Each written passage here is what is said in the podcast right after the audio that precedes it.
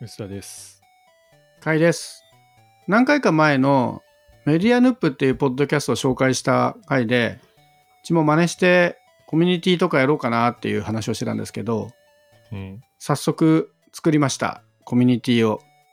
で、これほとんどメディアヌップの真似で、コミュニティに Discord という、まあチャットサービスって言っていいんですかね。コミュニティサービスと、とずっとウェブサイトをちらほらやってたワードプレスをやめて、サブスタックっていうササービスに切り替えたんですね。うん。で、これ、まあ、ちょっと繰り返しに説明はなっちゃうんですけど、サブスタックっていうのはメルマガみたいなサービスでメールアドレス登録してくれるとメールが届いて、で、ポッドキャストも配信できて、で、メールの内容がウェブでも見られるので、ブログとしても使えるみたいな、割といいとこ取りのサービスで、数年ぐらい前かな、アメリカで始まって割と最近ブームになってるきっかけのサービスですね。で、日本でも割と日本版サブスタックみたいな名のもとにいくつかサービスがザレターっていうサービスとかメディとかいうサービスが出ていて割と最近ちょっと注目され始めてるのかなっていうジャンルですねこのニュースレターサービスっていうのが吉田さん触ってみてどうですか？まあ、ニュースレターっていうより、な CMS なんですかね、これ。なんか、ポッドキャストもあるし、記事も出せるし、会員向けにニュースレターも出せるし、みたいな。なんか全部がいい感じでまとまって集約できるから、これめちゃくちゃ良くないですか？そうすごいね。やってみてよかったですわ。これも肝はねニュースレターだと思うんですよね。肝というか要はブログだけでニュースレターを出さないは設定できるのかな？基本的にはニュースレターを出すが前提の設計になっているのであ、そうなんだ。へえ。それはあくまであくまでニュースレターがメインで、ただそれがブログでも見られるっていう仕組みだと思うんですけど、まあよくできている。意外にね、いいなと思ったのが、これすごいカスタマイズしまくると、日本語を結構消せるんですよね。日本語消せる？ウェブサービスとかって、ちょっと英語なだけでもハードル高いなと思って使わなくなる人結構いるじゃないですか。うん。で、この手のサービスは、メールを出す側が英語な分には頑張ればいいんだけど、読む人に届くときに全部英語で来ると、途端にちょっとスパムっぽさが出るというか、英語だと読みにくいなって人も結構いるので、そういう人に対して届くメールとか、あとは URL クリックした時のウェブサイトから英語の表記をかなり消せるんですよね。僕唯一トップのね、一番最初にアクセスした時だけ、このメールマガ登録してねっていう画面が出るんですけど、その下のメッセージだけね、今日本語にする術が見つかってないんですけど、なんか read it first かな。なんかまずは読みたいみたいなメッセージだけが日本語に変えられないんですけど、それ以外はもう綺麗に日本語にできるんで、結構カスタマイズいりますけどね。英語系のサービスなんだけど、日本語で使う分にも割と遜色ないデザインできるのは結構いいなと思いました。あと、これすごいよくできてるなと思うのは、ユーザーがいろいろ参加できるんですよね。このサブスタック自体はユーザー登録必要なんですけど、うん。ニュースレター自体はユーザーに紐づくんじゃなくて、1個ニュースレターがあって、それに対してライターとして何人も参加できるみたいな仕組みなんですよね。はい。で、今回の僕らのニュースレターも、僕と薄田さんがライターとして参加してるみたいな仕組みになっているので、これやり方によっては、他のニュースレターにゲストで入って寄稿するみたいなのもできるんですよね。うん。いやそういうコラボレーションが面白いなと思って。ポッドキャストとかでもまあゲスト来てもらったりするわけじゃないですか。はい。あのノリで、ちょっとうちでも書いてよみたいなことが、この仕組みだとできるなって。あとね、ユーザー自身が何を読んでるかって出ちゃうんですよね。いい意味でも悪い意味でも。そうなの？あの、ユーザーをクリックすると、その人が読んでる他のそうなんだ。サブスタックのニュースレターが読めるんですよ。だそういうところで横につながっていく仕組みもよくできているのでなる、ほどで自分が読んでるニュースレターを読みに行った時にその人がじゃあ他のどんなニュースレター読んでるっていうのをチェックできるんでこっからおすすめとかもやってくれたらさらに面白そう。前もあれかなるみさんが来た時かな？ロングレフのなるみさんが来てくれた時にも話した気がするんですけどポッドキャストで横でつながる仕組みがないんですよね。ブログでいうとこのトラックバックみたいな。でそれ音声で頑張ってもどうしても音声でし紹介するぐらいしかできないので機能的なリンクってどうしても無理なんだけどサブスタックをうまく絡めるんであればこれは結構関連するポッドキャストっていうのでできる気がするんですよねあのこの仕組みは結構面白いなと思ったでも、サブスタック上で音も聞こえちゃう、聞けちゃうんですよね。聞けちゃいますこれはサブスタックで再生ってなるんですよね。他のプラットフォームじゃなくて。になっちゃいますね。なんで、あれですよね。別にプロポッドキャスト他の Apple とか Spotify で配信しなくても、ここだけで完結っていう考え方もありなわけですよね。ありだと思います。ただその場合、ポッドキャストのアプリで聞けるのかな？そこだけですね。なるほどね。結局、ウェブから再生になっちゃうってことか。ちゃうんじゃないかな？ちょっと試してないですけど。で、今、僕らのニュースレターに関しては、まずはアンカーで配信しているので、Apple とか Spotify とかにも出しながら、その Spotify で聞けるリンクを一応貼ってます。プラス、ニュースレターでも再生できるようにしている。うん。これはちょっとね、悩ましいところですけどね。ニュースレターでポッドキャスト配信しないもありな気はします。ああ。もう普通に Spotify のリンクだけ貼るでもね。ただ、シンプルに別サービスなので、Spotify の最新回の URL を取得するには、Spotify を公開しなきゃいけないんですよね。ああ。で、そこちょっとタイムラグあるんで、そう、それをリンクに貼ろうとすると結構めんどくさいっなるほど。ていうぐらい。だから僕の今の運用としては、トップページ、Spotify の番組トップページのリンクを埋め込んどいて、そうすると1週間はずっと最新回が再生されるのであ、なるほど。はいはい。そうそう。次の回の時に1個前のに差し替えるっていうのやってます。うん。細かい作業ですけど。なるほ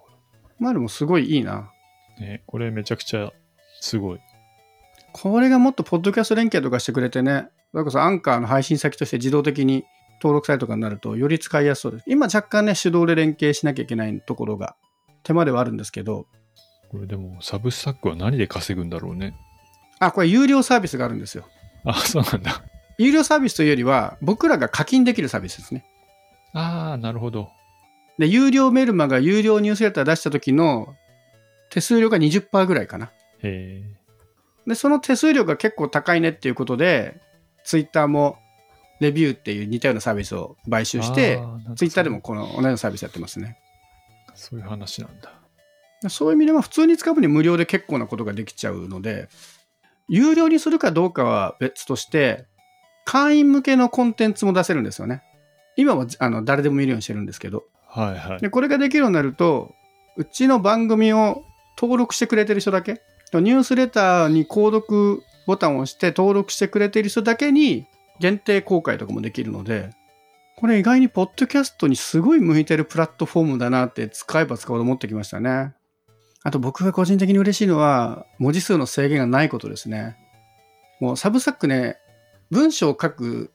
ツールとしてもすごい書きやすいんですよね。うん。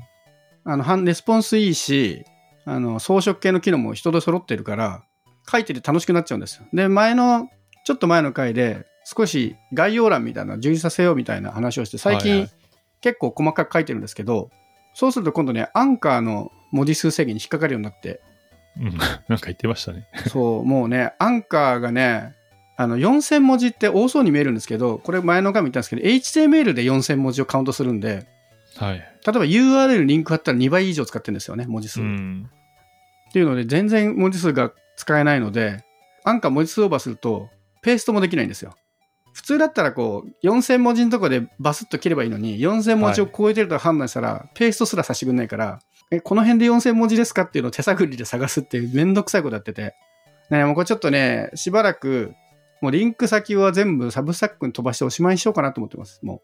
う。メインはサブスタックだからそれでいいんじゃないですかね。そうで、これ聞いてる人がね、もうぜひ感想欲しいんですけど、ポッドキャストは、ポッドキャストの概要欄に書いてあった方が再生しながらリンク読めるじゃないですか。うん。よくこのね、番組中で、後でリンク貼っとくけどっていうのを見てもらうときに、一回 Substack をクリックしてもらわなきゃいけないので、そこがどんだけ手間かですね。でも、みんな思ったよりにやっぱノート見てないんじゃないかって気がするんですけど、ノート欄を。僕も見ないですしね。まあね、なのでちょっとしばらくか運用変えてみて、使いにくくなったっていう声が来たらまた検討しようかなと。誰も見てなかったっていう結末もありそうなんで。でもこれ、あの、ちゃんと見てる PV じゃないですけども、なんか、そんなようなのも出てた気がするな。あそうですね。開封率とかも見れるんで、まあ今ね、そんなに番組で紹介してないこともあって、そんなに登録者数はそこまでいないんで、目ざとい人が登録してくれてるって感じなんですけど、やっぱ開封率は低い気はしますね。でも、完全に裸なんですけど、ポッドキャストの概要欄に貼ってるよりは読んでもらえてる気がする。うん。数を見ると。なぜなら、あの、概要欄というか、そのニュースレターに貼っておいたリンクをクリックしたのも取れてるから、あ、このリンクちゃんと誰かがクリックしてるとわかるんで。読んでもらえてる感もありますね。というわけで、 Substack はね、結構本格的に使っていきたいと思うんですけど、で、合わせてね、 Discord でコミュニティを立ち上げまして、これもね、リンクしてあるんですけど、まあ、ざっくり言うと、 Slack みたいなね、サービスではあるんですけど、もともとはね、ゲーマーの人たちのボイスチャットとして発展してきたサービスなんで、音質がすごいいいっていうサービスだったんですけど、久々に使ったら、すごいチャット面の機能がよくできてて、うん。あ、これもう今 Slack よりこっちの方がいいかもってだいぶ Discord になってますね。な一番いいのがメッセージの無制限なところ。そうなんだ。 Slack って1万文字超えると無料アカウントだと検索できなくなるんですよね。ああ、そうですね。で、それはビジネス的にもすごい正しいことなんで、それはそれでいいと思うんですけど、 Discord はなぜかメッセージが無制限らしいので、ようやっていけるなと思うんですけど。っていうのと、あと一番の違いが、 Slack って1個ずつユーザー登録しなきゃいけないじゃないですか。はい。新しい Slack 入るのに。で、同じ Google のアカウント使ってれば、まあ、多少手間は減らせるんですけど、でも一個一個別タブで開いたりとか、 Slack のアプリで一個一個登録しなきゃいけなくて、あれがすごい手間だったんですけど、 Discord って一つの Discord の中にサーバーを持つって仕組みになってるので、アカウント1個でいいんですよね。で、アカウント1個に対して、いろんなサーバーに参加できるので、うん。まあ、Facebook のグループ機能とかに近いですよね。ページ機能とかね。Facebook のアカウント持っていればいろんなのに入れるみたいな。これも普及してないとむ難しいと思うんですけど、これもね、ポッドキャスト的にはありがたいなと思いました。あの、これは特に僕がメメディアヌップっていう番組に影響されたからっていうのもあるんですけど、メディアヌップも Discord 使ってて、僕らも Discord 使ってるんで、必然的に両方見に行くときに両方の新着を見るんですよね。うん。で、そうすると、他の番組への Discord にも行き来したりすることが増えるので、うん。さっき言った番組間のつながりってことを考えると、 Slack で立ち上げちゃうと、もう事実上つながんないんですけど、 Discord だと同じサーバー内にいるんで、ちょっとした紹介がしやすい。なんか僕のイメージは、 Discord のが一つの長屋みたいな感じ。昔の江戸時代とかでいう、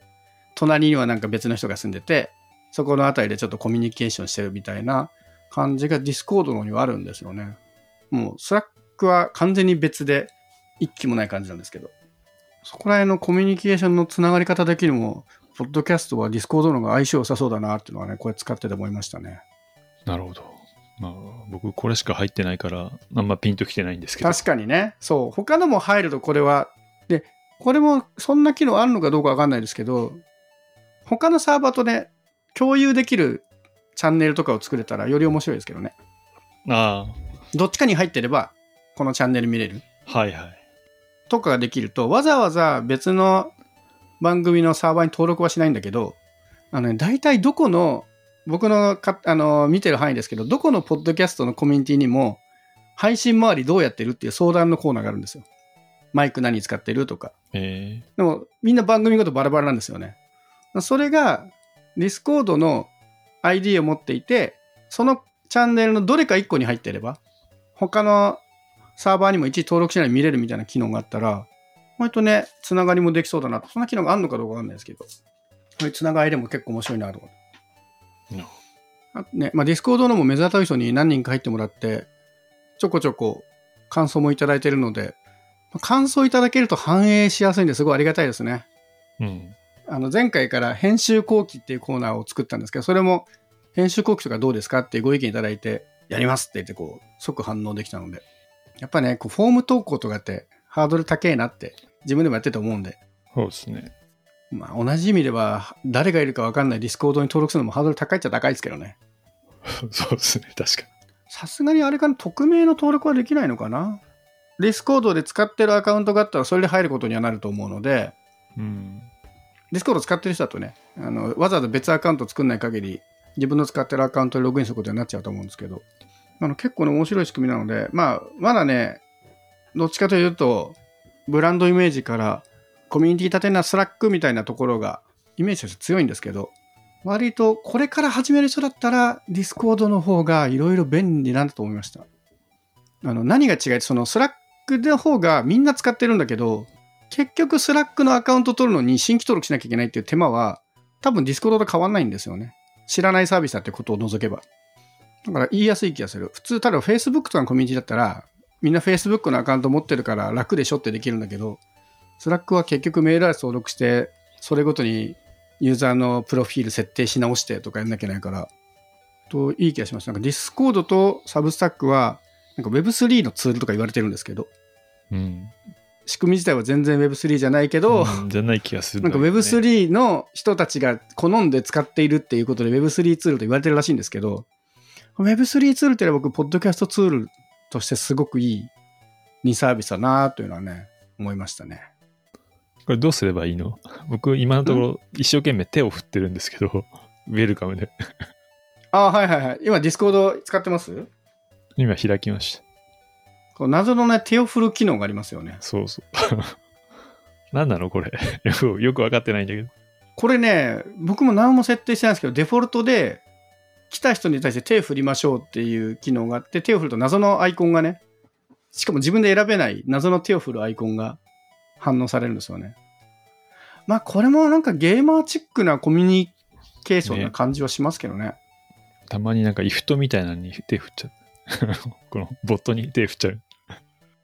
そうですね。この間僕が IFT を再設定した時に入ったかも、新着で。なので、ボット機能とかでね、Twitter の新着とか連携もできるし、もうすごい、こっちも機能としてはすごい充実してますね。いつの間にこんなに便利になってたんだろうって思うぐらい。前からそうだったのを僕が使いこなせてなかった可能性もありますけど。な相当面白い。まあせっかく始めたので興味ある人はぜひ入ってほしいんですけど、あんまり大っぴらにいっぱい入ってほしいと思ってなくて、番組以外で紹介することはあんまりしないようにするので、まあ、紹介して、ポッドキャストのリンク欄か、まあ、番組内で紹介するぐらい。で、まあ、細々とやっていこうと思うんですけど、もし興味がある人いたら、サブスタックとディスコード、ポッドキャストの概要欄にリンク先貼っとくんで、興味がある人は参加してみてください。